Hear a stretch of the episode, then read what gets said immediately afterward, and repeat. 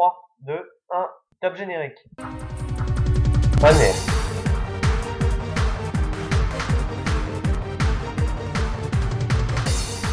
Année. Animé par Quentin. Sur Radio Fréquence Moche. Bonjour, bonjour à tous, bienvenue sur Radio Fréquence Mauve pour cette sixième émission de Honneur. Et aujourd'hui, je ne suis pas en studio à Chemier, mais à Beaupro à la permanence du député Serge Bardi, qui est mon invité. Bonjour monsieur le député. Bonjour. Merci d'avoir accepté mon invitation. Lors des élections législatives de 2012, vous, vous décidez de vous présenter sur la sixième circonscription du Maine-et-Loire. Vous, étiez- déjà candidat à cette circonscription en 2002 puis en 2007, et donc vous êtes battu par Hervé de Charette au second tour. Le 17 juin 2012, vous êtes élu député de cette circonscription en battant au second tour votre adversaire de 2007. Vous siégez à la commission du développement durable et de l'aménagement du territoire. Vous avez été conseiller régional de la région Pays-la-Loire. Vous avez été chargé par le Premier ministre Jean-Marc Ayrault d'une mission temporaire sur le papier recyclé auprès du ministre du redressement productif Arnaud Montebourg, également de Philippe, de Philippe Martin, pardon, actuel ministre de l'écologie, du développement durable et de l'énergie. D'où ma première question, en quoi consiste votre mission? Merci. Euh, D'abord, euh, rebonjour Quentin, bonjour à toutes et à tous. La, la première partie de cette présentation, vous faites euh, état de plusieurs euh, choses. La première, euh, c'est donc mon parcours sur les Mauges. C'est vrai que c'était ma troisième campagne, ma première comme suppléant d'une candidate PRG, ma seconde avec un suppléant Joe Marceau, et, et à cette époque nous étions tous les deux conseillers régionaux, et puis cette troisième campagne avec ma suppléante Claudine Rabat, et qui, avec euh, laquelle nous avons gagné donc euh, la, la circonscription, cette sixième circonscription des Mauges. Alors, pour moi, euh, c'est important de resituer ce parcours parce que ça montre que d'abord, euh, ce n'est pas aussi facile que ça de gagner une élection. Il faut être persévérant, il faut être présent, et puis il faut s'associer avec des personnes qui connaissent bien aussi le, le terrain. Donc ça, c'était pour restituer le cadre. Conseiller régional, alors euh, une petite précision, euh, j'étais conseiller régional donc euh, de 2004 à 2010. Et dans le cadre des responsabilités que j'assumais, j'étais au sein de la commission développement économique et je m'occupais particulièrement des TPE et PME. Donc d'où mon engagement encore aujourd'hui envers le monde économique sur sur cette circonscription. Alors revenons euh, à la question directe que vous m'avez posée cette première question qui concerne donc une mission interministérielle. Alors une mission interministérielle, euh, pour préciser, c'est une mission euh, qui est euh, proposée à un député euh, par euh, un ou plusieurs ministres et, par une lettre de mission donc signée du premier ministre, qui est ce qui est mon cas. Euh, cette euh, mission interministérielle, il faut savoir quand même que depuis ce début de législature, euh, nous devons être euh, moins de 30 députés à avoir eu ce type de mission c'est c'est pas fréquent parce que ça demande des moyens, ça demande aussi euh, beaucoup de- d'investissement euh, pour les députés, mais aussi pour euh, les ministères qui, qui la sollicitent. Donc à ce titre, euh, je voudrais souligner l'importance de, la mission. Alors vous avez dit temporaire, c'est tout à fait vrai puisque je suis en mission vis-à-vis d'un exécutif alors que je suis un législateur. Donc ma mission ne, ne peut pas durer plus de six mois. Et c'est même un cas, ça fait partie des trois cas de figure où un député peut perdre sa place. C'est-à-dire le premier cas, malheureusement, c'est le décès. Le second cas, c'est quand il est ministre, il est remplacé par sa suppléante. Et puis le troisième cas, c'est lorsque le député n'a pas rendu sa mission dans les temps, c'est sa suppléante qui prend sa place. Alors, vous voyez, je pense que là, je vous apprends quelque chose. Alors, ma mission, en quoi consiste-t-elle? D'abord, elle, est euh, clairement rédigée, si vous l'avez lu, autour de l'économie circulaire le gouvernement veut développer euh, cette approche d'économie circulaire au niveau de la nation, la promouvoir et faire en sorte que la France euh, s'ancre dans une économie circulaire.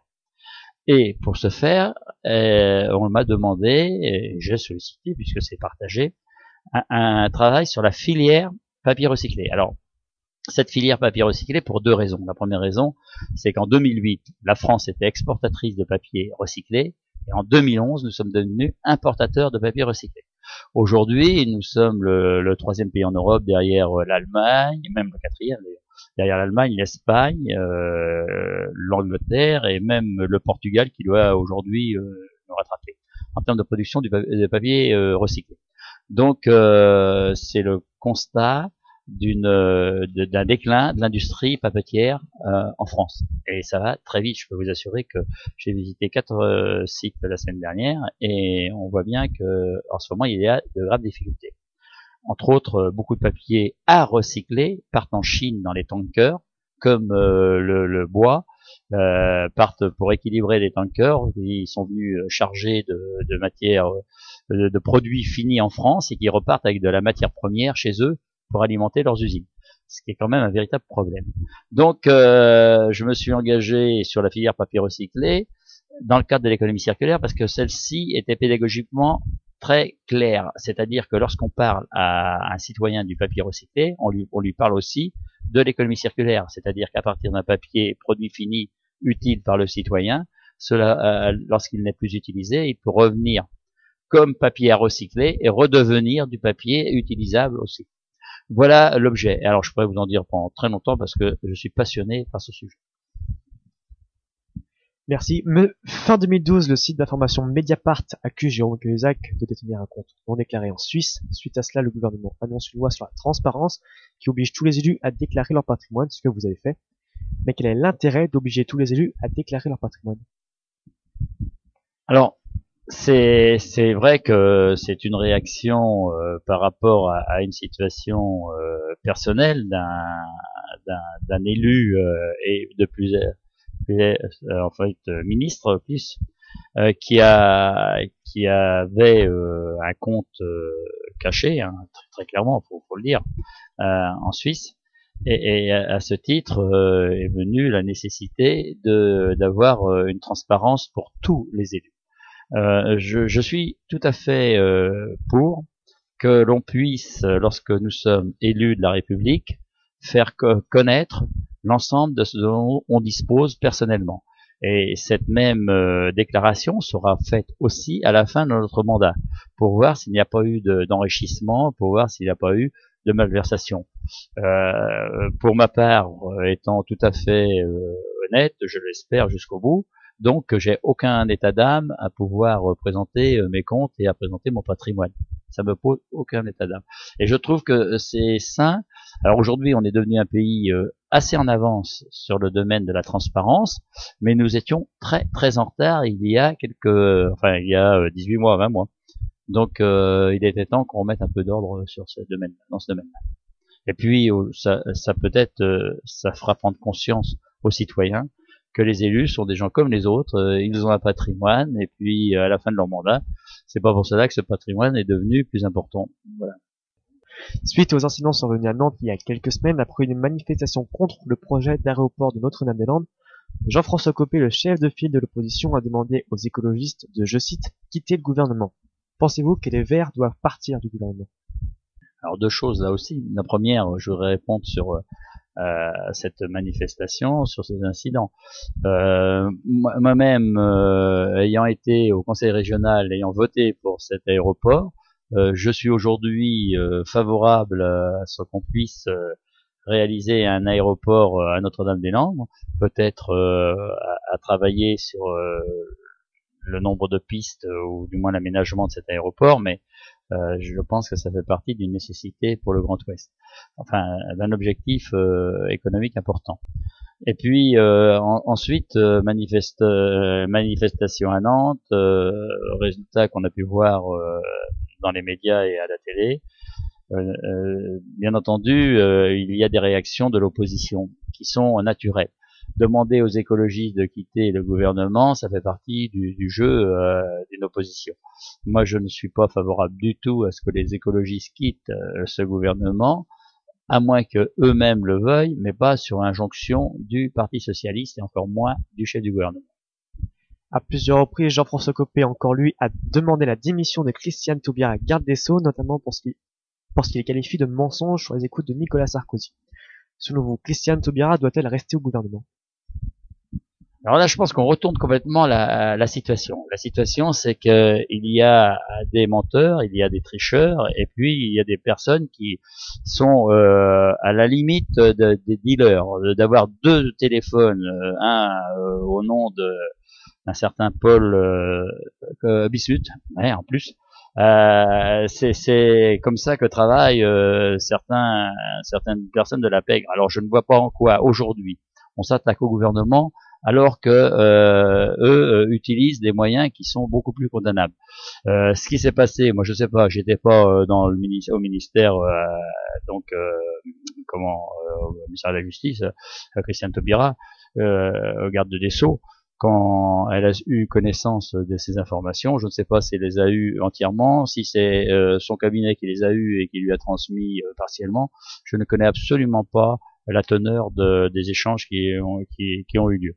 Ce que je peux savoir simplement, c'est que d'un côté, il y a des gens qui utilisent des moyens mafieux, et puis de l'autre côté, il y a un gouvernement qui a mis en place des règles, et que ces règles sont quand même beaucoup, beaucoup plus claires que celles que nous connaissions sous l'époque précédente. On fait une pause musicale et on revient juste après.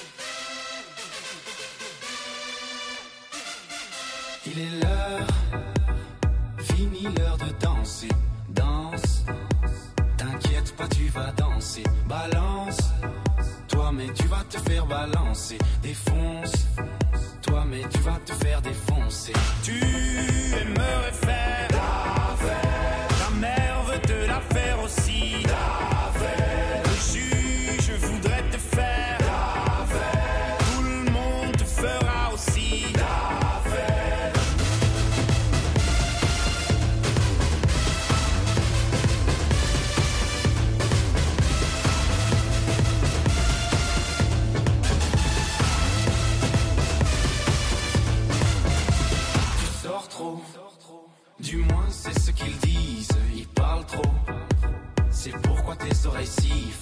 la faute C'est la faute à autrui, hein, c'est les autres. Toi tu n'as qu'une seule envie, tu aimerais faire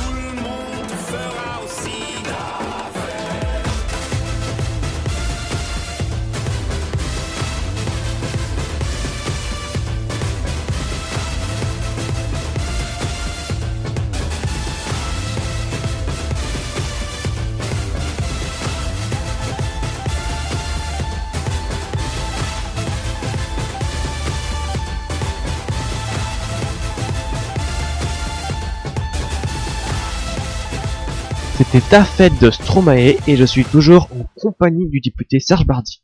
Le Front National a déposé près de 600 listes, dont 3 dans le département. Depuis le début de votre engagement politique, comment avez-vous vu la place du FN évoluer dans le département? Alors, tout d'abord, euh, le, le- FN, euh, comme partout, euh, s'implante. hein. Il est certain que le FN fait son euh, fait son comment dirais-je, je vais pas dire, euh, enfin, se, se- se- développe, se développe euh, sur la, souvent sur la misère, sur euh, des situations euh, où euh, on n'apporte pas les réponses suffisamment rapidement, où on n'apporte pas les réponses d'une façon suffisamment claire. Et à ce moment-là, euh, le, le- le FN euh, cultive, cultive cette attente, euh, ces, ces gens qui, qui auraient souhaité que le changement ait lieu d'une certaine façon et qui ne répondent pas à, à, leur attente. Bon, le, le FN, c'est un parti qui fonctionne sur euh, des, des, critères qui sont, me semble, me semble-t-il, non, j'en suis persuadé, qui ne sont pas ceux d'aujourd'hui. Un homme aujourd'hui est complexe, un citoyen n'est pas uniforme. Euh, le FM ne voudrait que le français soit plus standardisé, plus homogène. Aujourd'hui, euh, nous avons euh, une population qui est euh, en phase avec la vie, en phase avec tous les éléments qui, qui nous entourent, hein, que ce soit les éléments informatiques, des réseaux et tout ça. Donc d'une complexité, et pas d'une pas, pas d'une seule pas d'une seule unité, pas d'une seule unité. Alors, euh, son développement sur euh, sur la circonscription, je dirais d'abord, c'est évident puisque la commune de Montjean, euh, presque 9% ont voté, des, des, électeurs ont voté pour pour la FN. quoi dire? Eh bien dire que ces électeurs-là, c'est pas pour ça qu'ils sont Front National. C'est parce que à un moment, ils ont voulu exprimer un roll-ball, une rancœur, euh, euh, une attitude personnelle. Mais euh, je l'espère et je le souhaite que ça ne soit pas une adhésion à, à, à, des valeurs que je ne peux pas, enfin que je, je, ne, je ne peux pas avoir de, de soutien à ce, ce, type de valeurs. Je n'attendrai pas mon soutien.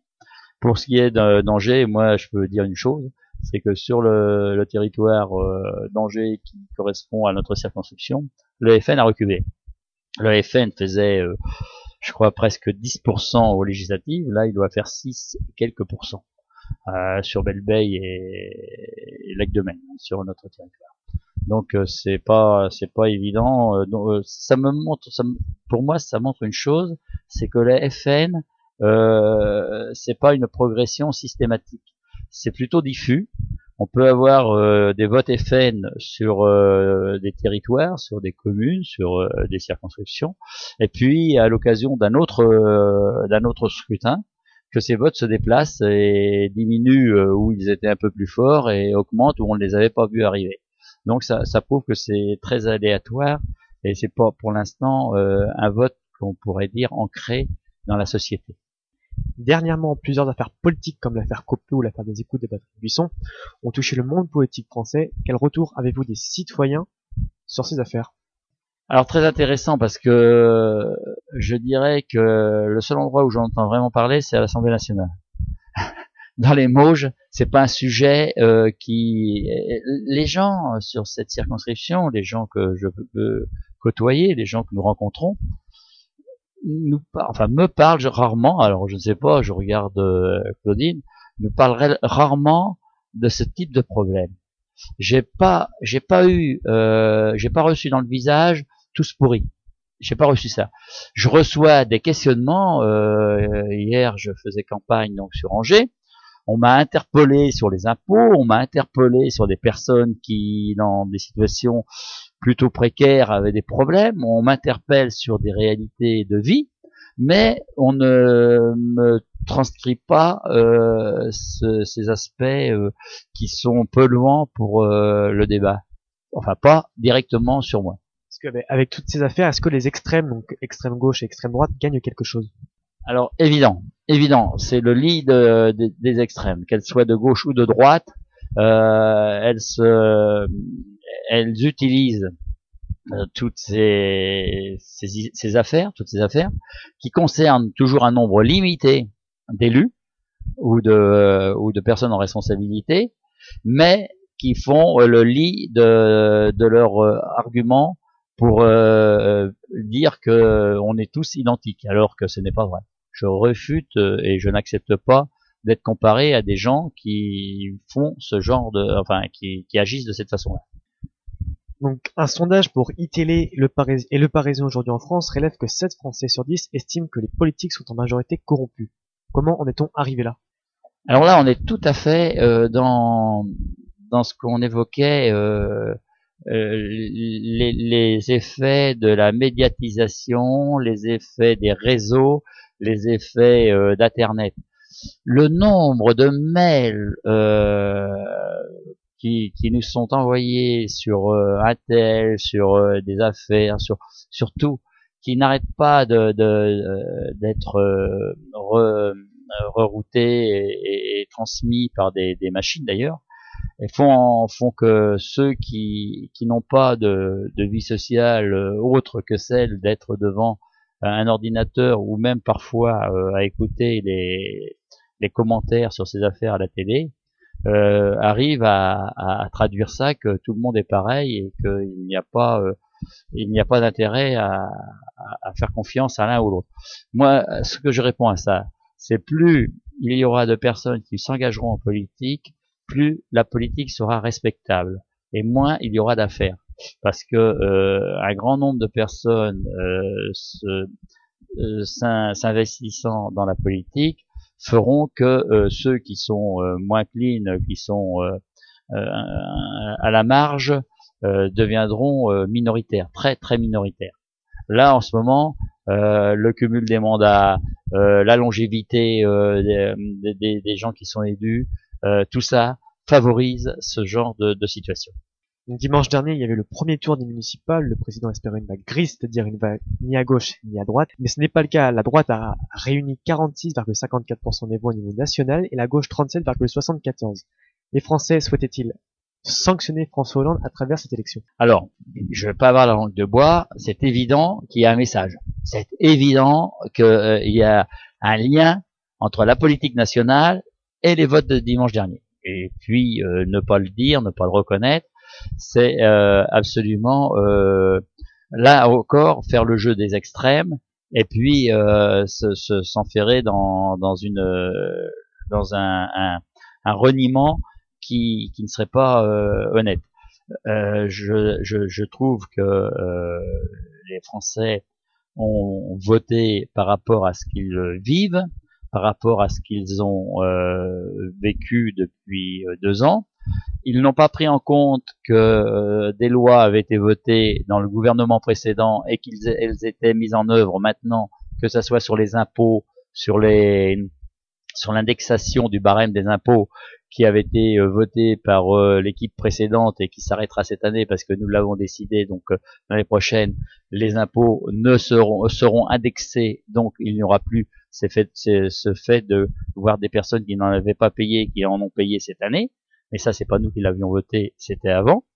Et puis euh, derrière ça, il, y a euh, des lois que nous avons votées concernant euh, la, la nécessité de réduire le déficit que nous dont nous avons hérité, parce qu'on oublie de dire que 850 milliards en 5 ans euh, de plus pour gréver le déficit de la France, et nous avons été euh, certainement euh, très rapides euh, avec une volonté de répondre à des exigences euh, européennes pour pouvoir montrer que nous étions pleins de, de bonne volonté et que nous allions vers une, un rééquilibre de nos comptes. Tout- toute cette euh, façon de, de faire euh, n'a pas été comprise et puis elle a peut-être, elle a pas peut-être, elle a été sans doute euh, mal expliquée et faite d'une façon un peu brutale pour une partie de la population. Donc c'est un constat qu'il faut absolument savoir prendre en compte pour euh, l'avenir. Un sondage IFOP pour 20 minutes et ITL déclare que 76% des Français veulent que l'exécutif procède à un remaniement. 69% des Français réclament aussi un changement de Premier ministre. Le président va-t-il attendre attendre les européennes pour changer d'équipe gouvernementale ou va-t-il l'annoncer lundi? Quand il prendra la parole devant les Français Alors, ça, c'est une question euh, piège. D'abord, euh, je n'ai aucune euh, aucune connaissance de ce qui sera fait euh, lundi, ce qui sera dit par le, le, le président lundi, et ce qui sera partagé euh, mardi. Euh, mardi, je serai à l'Assemblée nationale. Nous avons, comme tous les mardis matins, rendez-vous avec les membres du gouvernement, les députés, dans une salle de l'Assemblée nationale pour faire le point et puis euh, analyser euh, la situation. Je ne suis pas du tout en mesure d'évoquer, quelle que soit la- l'orientation, changement de Premier ministre, pas changement de Premier ministre, euh, gouvernement remanié avant, après, je n'en sais strictement rien. Rien. Suite au beau temps des dernières semaines, plutôt la semaine pendant les vacances, Un pic de pollution a été atteint, 23 départements étaient en alerte maximale. Bertrand Delanoë, le maire de Paris, a rendu gratuit les transports en commun 4 jours après le début de l'épisode et a mis en place la circulation alternée le, lundi 17 mars. Comment expliquez-vous que la classe politique française, française pardon, fait tout pour baisser la mortalité sur les routes et presque rien pour la, la pollution de l'air qui tue quand même 42 000 personnes par an? Alors là, on, est à- au cœur d'une vraie problématique. Et, c'est, une excellente question, si je peux me permettre. C'est effectivement, il y a donc une réelle, un réel, euh, une réelle prise en compte de la mortalité euh, routière, la prévention routière, qui est efficace, on peut le constater. Elle n'est pas de nous, elle a été faite avant, elle a été continuée, euh, respectons-la. C'est la, la vie des, des citoyens, c'est bien. Mais par rapport à la pollution, au-delà des, des, des délais, au-delà des, des actions tardives que l'on peut juger, il y a une vraie problématique de climat. Et d'ailleurs, en 2015, il y a euh, à Paris ce qu'on appelle Climat euh, 2015, euh, une grande euh, réunion de, de toutes les, les nations sur ce sujet-là, ce thème-là. Il est vrai qu'aujourd'hui, cet aspect euh, changement climatique, cet aspect de pollution généralisée, ces, ces aspects-là euh, ne sont pas pris avec la, dimension euh, qu'elles euh, impactent. On ne peut pas aujourd'hui considérer que le citoyen a, ait conscience de la gravité de la situation et du changement climatique et de la pollution engendrée. Je suis aujourd'hui, euh, euh, moi, dans la commission développement durable, je travaille dans le cadre de la transition énergétique sur le projet de loi qui sera déposé normalement euh, ce premier semestre sur les énergies renouvelables. Et, et je m'aperçois ô combien un changement de, de paradigme sur ce sujet est difficile et, et combien il est même pas pédagogiquement acquis auprès de la population. Donc, on peut faire état du nombre de personnes décédées, on peut faire état des conséquences euh, de la pollution, mais il faut que chaque citoyen prenne conscience que c'est aussi important en termes de, de constat que la mortalité routière et qu'il va falloir agir individuellement et politiquement. Mais toute action politique n'aura aucun sens si elle n'est pas portée par les citoyens. Aucun. Je vous propose d'écouter la chanson des bénévoles, le dernier single des Enfoirés qui a été diffusé le 14 mars dernier sur TF1.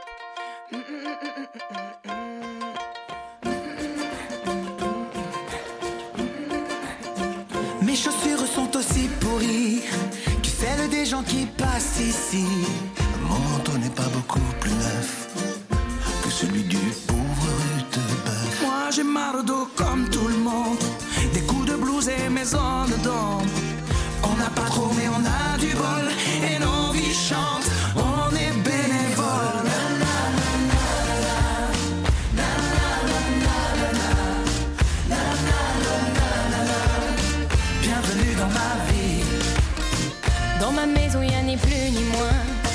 ni plus ni moins que chez le voisin. Un peu plus d'amour à partager. Et moins de temps devant la télé. Je ne dis pas trop ce que je fais. L'humanité par ici, c'est suspect. Pas de médaille ni d'auréole,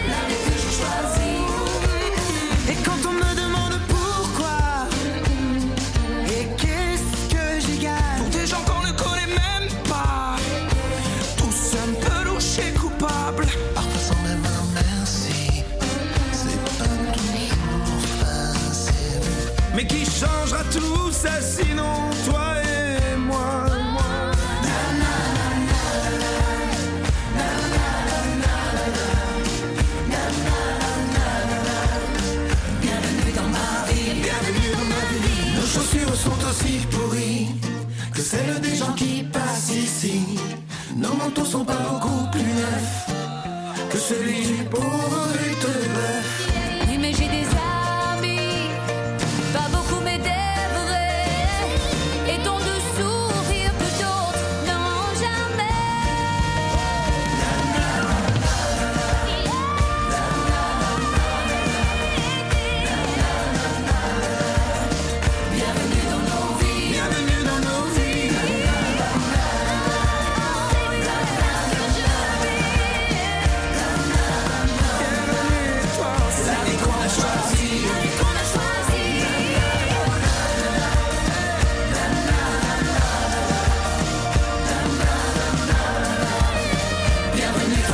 N'oubliez pas que pour un CD ou DVD acheté, c'est 18 repas offerts. Fréquence Il y a un mois, l'Assemblée nationale a voté une loi pour mieux encadrer les stages en entreprise. Les principales mesures sont la fin des stages de plus de 6 mois et la prise en charge des tickets restaurants et, les et la prise en charge aussi des frais de transport. Ne craignez-vous pas que les entreprises arrêtent d'engager des stagiaires? Bien. Alors là, sur ce sujet-là, je suis euh, assez confiant. Euh, les stagiaires, les stagiaires dans le sens d'un jeune qui fait un stage en entreprise dans le cadre de ses études ne, cesseront pas. Moi-même, ayant été euh, dans une entreprise euh, privée, ayant eu euh, une quinzaine de stagiaires successivement, successivement, des stagiaires de, de deux mois, trois mois à, à quatre, cinq mois, euh, je peux vous assurer que ça, ça continuera. Ça continuera d'abord parce que il y a, y a l'esprit des entreprises, des entreprises, et ça j'y crois, qui feront en sorte de permettre à ces jeunes qui, qui sont en université ou dans des écoles de pouvoir connaître l'entreprise et pouvoir euh, faire leurs euh, leurs travaux euh, de, fin de- d'école euh, de- d'études au sein de ces entreprises, mais ça va certainement arrêter les excès que l'on a pu constater sur les stages. Je peux vous dire que pour euh, bien connaître euh, la députée qui a travaillé sur ce sujet, on a pu constater au combien de fois euh, le terme de stagiaire été utilisé dans le cadre de, de- de- travaux occasionnels, alors que euh, il y a d'autres moyens d'avoir du personnel que de prendre des personnes en stage et de profiter de cette situation pour ne pour ne pas les rémunérer ou du moins faiblement. Et l'encadrement des stages, moi, euh, me paraît une nécessité, me paraissait une nécessité. Aujourd'hui, c'est fait, je l'ai voté et, j'ai été euh, de ceux qui avaient euh, déjà mis des amendements dans le cadre de la loi enseignement supérieur et recherche sur les stages. À tel point, c'est que Geneviève Fioraso m'avait dit que j'étais un des candidats pour euh, travailler sur cette loi. Une nouvelle politique app- appelée Priorité Jeunesse a été adoptée lors du Conseil interministériel de la jeunesse. Cette nouvelle politique tourne autour de quatre axes et 13 chantiers prioritaires. Pouvez-vous nous en dire plus? Oui, alors les, chantiers prioritaires, euh, les axes, euh, je, peux- je pourrais en dire, j'en j'en ai euh, plusieurs pages sur ce sujet-là. C'est un ensemble. Moi, moi, je retiendrai une chose. D'abord, qui m'a euh, beaucoup, euh, qui m'intéresse euh, d'une façon forte, c'est que euh, aujourd'hui, euh, chaque loi, euh, il y a une clause d'impact jeunesse pour étudier l'impact de chaque texte de loi sur la jeunesse. Et ça, c'est important. C'est nouveau. C'est très nouveau et pour moi, c'est un sens fort donné par le gouvernement sur son engagement de, prendre en compte cette jeunesse pour l'avenir du pays. C'est-à-dire qu'une loi, euh, on étudie son impact, mais maintenant, il y aura aussi l'impact sur la jeunesse, sur la jeunesse qui sera pré- pré- préalable au vote de la loi. Donc, on considérera toujours cette dimension de la jeunesse et du futur et de l'avenir de la France dans les lois que nous allons étudier. Pour moi, c'est pour moi c'est très très important. Alors, il y a eu un délégué jeunesse qui a été nommé par euh, le gouvernement et euh, qui, est quand même un, signe fort de, la prise en compte de tous ces, points euh, de, que, la, que la commission interministérielle jeunesse a, a travaillé. Et puis il y a la commission jeune, comment s'appelle cette commission déjà, qui s'est mise en place. Là, il y a une commission spéciale jeunesse qui regroupe des associations de jeunes qui se réunit euh, une fois par an et qui permet de, de valider euh, les engagements du gouvernement, que ce soit en termes de logement, en termes d'éducation, en termes d'accompagnement, avec quand même un objectif, c'est qu'en 2017, aucun jeune ne reste euh, sans une réponse à ces questions, qu'elles soient de type formation, qu'elles soient de type emploi, qu'elles soient de type logement. La construction du lycée public a débuté à Beaupro, c'est une évolution importante à l'accès à l'éducation laïque dans les Mauges. Quelle action envisagez-vous de mener pour l'accès à l'éducation primaire et publique dans les Mauges? Alors c'est c'est un travail que je mène depuis déjà euh, assez longtemps, bien avant d'être député, bien avant d'être conseiller euh, régional. Je suis venu à Beaupro, j'ai eu l'occasion de prendre la parole euh, lorsque j'étais premier secrétaire euh, de la fédération du Parti socialiste euh, de ce département en faveur de l'école publique euh, dans, dans les mots. J'avais pris la parole euh, donc pour le collège, pour le lycée, quand nous avons été élus euh, majoritairement euh, au conseil régional. Une des actions que nous avons menées avec euh, Jo Marceau et Marie-Juliette Tanguy en particulier et moi-même, c'était donc pour la création de ce lycée public euh, à Beaupro, ce qui est acté et maintenant une véritable, enfin réalisé concrètement. Alors, moi, sur le terrain, aujourd'hui, je suis intervenu dans l'hémicycle en septembre 2012. hein, ça a été ma première intervention sur euh, les écoles primaires publiques dans les Mauges.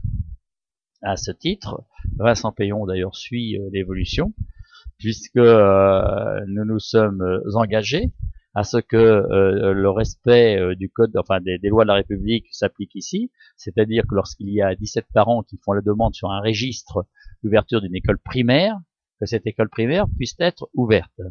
Alors euh, aujourd'hui, eh ben, je suis allé dans différentes communes dans, dans les Mauges, soit accompagner des parents, soit rencontrer des élus, les maires, pour euh, faire en sorte que euh, les lois de la République soient respectées et que, autant que faire se peut, nous puissions aller vers une, une ouverture d'une école publique dans les communes qui en ont pas. Ça, c'est une action beaucoup plus large d'ailleurs que la circonscription, puisque je suis quand même député de la nation, et je vais au-delà de la circonscription pour euh, soutenir cette démarche. Par rapport au, collège, puisque le collège est quand même un enjeu important, c'est la continuité entre l'école primaire et le lycée. Aujourd'hui, on sait que dans, dans les Mauges, en particulier euh, dans le centre Mauges à Beaupro, il n'y a pas de collège public. Donc, euh, il est bien évident que j'ai fait et je suis allé rencontrer d'abord, après avoir rencontré bien entendu les associations qui soutiennent et qui se battent pour le collège public, j'ai rencontré euh, la principale du collège public de Montrevaux, j'ai rencontré euh, le du diocèse euh, d'Angers comment il s'appelle? Trio, Monsieur Trio, le directeur diocésain de l'école privée. J'ai rencontré euh, Monsieur le président euh, du Conseil général sur ce thème du collège public pour leur dire, pour leur dire clairement que euh, je continuerai à soutenir la, la création d'un collège, d'un collège public à Beaupro et que euh, je, j'étais persuadé que ce collège public avait un sens aujourd'hui et qu'il ne- ne- n'entravait en rien la liberté, bien au contraire, qu'il était un atout pour la liberté de choix des parents. Sachant que euh, j'ai pu constater, on me l'avait souligné, mais j'ai pu constater que les élèves qui allaient euh, au collège public de Montrevaux euh, mettaient 45 minutes pour faire 7 kilomètres, alors que euh, le, il faisait même un changement de quart. Quand j'ai souligné cela au président du conseil général, Monsieur Péchu, il m'a assuré que non. Et trois semaines après, euh, il a envoyé un courrier en disant qu'ils avaient revu euh, les circuits d'écart. Donc, euh, je pense que aujourd'hui, il y a des choix du Conseil général qui ont été clairement orientés. Il faut que la République reprenne ses, doigts, ses droits dans notre région, dans notre territoire, et il faut que la République retrouve la continuité de l'enseignement public, laïque et gratuit de la primaire au lycée. Merci monsieur le député d'avoir été dans mon émission et nous, chers auditeurs, on se retrouve bientôt pour une nouvelle émission.